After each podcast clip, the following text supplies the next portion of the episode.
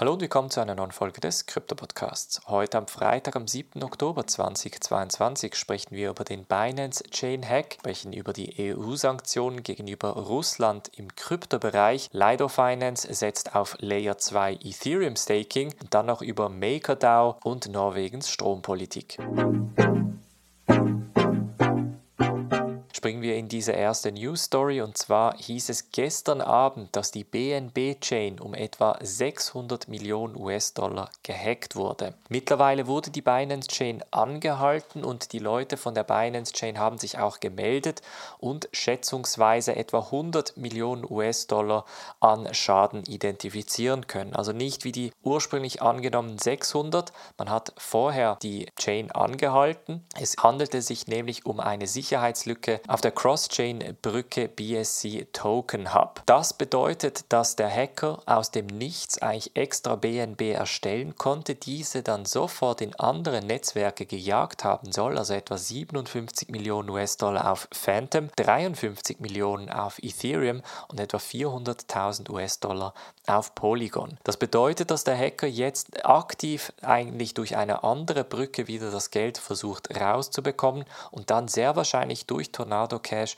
das Geld waschen wird. Die BSC-Chain wurde schlussendlich relativ schnell angehalten. Man schreibt auch, dass die Funds, also die Gelder, sicher seien. Wie sie das aber mit diesen 100 Millionen US-Dollar absichern möchten, beziehungsweise wie sie das Ganze einfrieren möchten, ist noch unklar. Momentan sind etwa 7 Millionen US-Dollar auf der Chain bereits eingefroren worden. Die restlichen 93 Millionen US-Dollar, die durch den Schaden entstanden sind, sind momentan immer noch durch diese Cross Cross-Chain-Brücken getauscht worden. Es bleibt sehr spannend und zeigt so ein bisschen den Vor- und Nachteil einer zentralisierten Chain, denn nur eine zentralisierte Chain kann einfach mal die Kette anhalten und jegliche Transaktion erstmal überwachen, bevor sie durchgehen. Deshalb hat BNB Chain oft eigentlich Kritik eingeerntet von den dezentralisierten Communities und jetzt scheint es zumindest ein kleiner Vorteil von einer zentralisierten Chain zu sein. Dann springen wir in die EU, denn die EU hat ein neues Sanktions Paket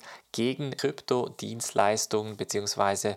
von Kryptodienstleistungen für Russland ausgesprochen. Das bedeutet, dass russische Bürger und Institutionen keinerlei Kryptowallets, Konten oder Verwahrungsdienste aus dem EU-Raum brauchen dürfen. Und das kommt jetzt nach einer neuen Sanktionswelle. Im April hat die EU bereits bestehende Sanktionen gegen Russland erweitert im Bereich Kryptohandel. Damals ging es noch um zentralisierte Börsen für russische Kunden mit mehr als 10.000 Euro Vermögen. Das wird jetzt ein bisschen enger geschnallt und soll eigentlich gar nicht mehr möglich sein. Die russischen Staatsbürger können unter anderem auch andere IT- und Rechtsberatung im EU-Raum nicht in Anspruch nehmen und das mit dem Krypto kommt jetzt zusätzlich dazu. Die Lage bleibt sehr angespannt bezüglich Russland und der EU. Apropos angespannte Situation, auch in Norwegen spürt man die Energiekrise und man plant sogar die Aufhebung der Steuervergünstigung für Bitcoin-Miner. 2016 wurde eine Steuervergünstigung eingeführt, welche dazu geführt hat, dass viele Bitcoin-Miner nach Norwegen gezogen sind, um relativ günstig ihre Bitcoins schürfen zu können. Momentan sieht es aber so aus, so der norwegische Finanzminister,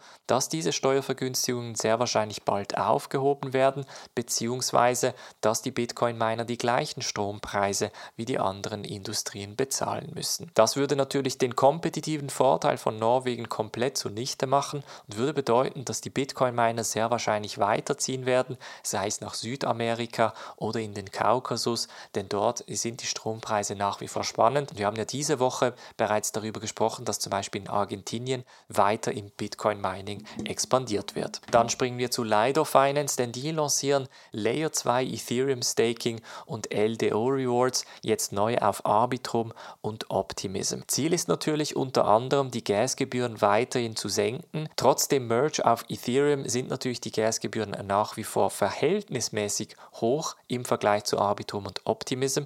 Und da ist jetzt das Ziel von Lido möglichst viele unterschiedliche Plattformen anzubinden. Die LDO Rewards werden also neu auch auf dem Netzwerk von Arbitrum und Optimism ausgeschüttet und können entsprechend auch neue Kundschaft anziehen. Lido begründet das Ganze mit der Argumentation, dass Arbitrum und Optimism entsprechende Aktivität im Netzwerk aufgezeigt haben, welche sehr überzeugend ist und welche eine sehr, sehr starke Community mit sich bringt. Dann springen wir zum Schluss noch zu MakerDAO, denn die werden sehr wahrscheinlich 500 Millionen US-Dollar in US-Staatsobligationen sowie auch in Corporate Bonds investieren. Und zwar ist es ja vor einigen Wochen zu einer Umfrage bzw. einem Governance Vote bei den MKR-Haltern gekommen, welche mit 68.250 MKR-Tokens, also etwa 57 Prozent aller Tokenhalter, dazu gewotet haben, dass das Maker-Protokoll zusätzliche Gelder in Staatsobligationen investieren soll, um vor allem die Währung entsprechend abzusichern. Etwa 80 Prozent der 500 Millionen US-Dollar werden in sogenannte Short-Term US Treasuries investiert,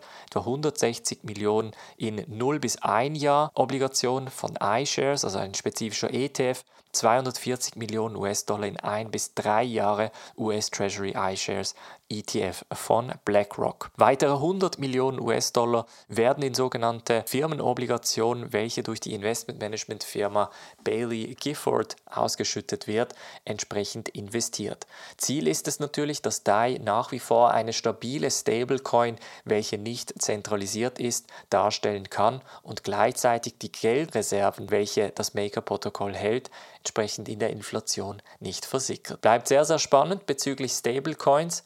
Diese Tage sehr viele Nachrichten von Tether, USDC und DAI. Die Frage ist nach wie vor, wird es eine große Stablecoin in der Zukunft geben? Ich halte euch natürlich auf dem Laufenden. Das war's von der heutigen Folge. Wir hören uns nächste Woche wieder. Macht's gut und bis dann.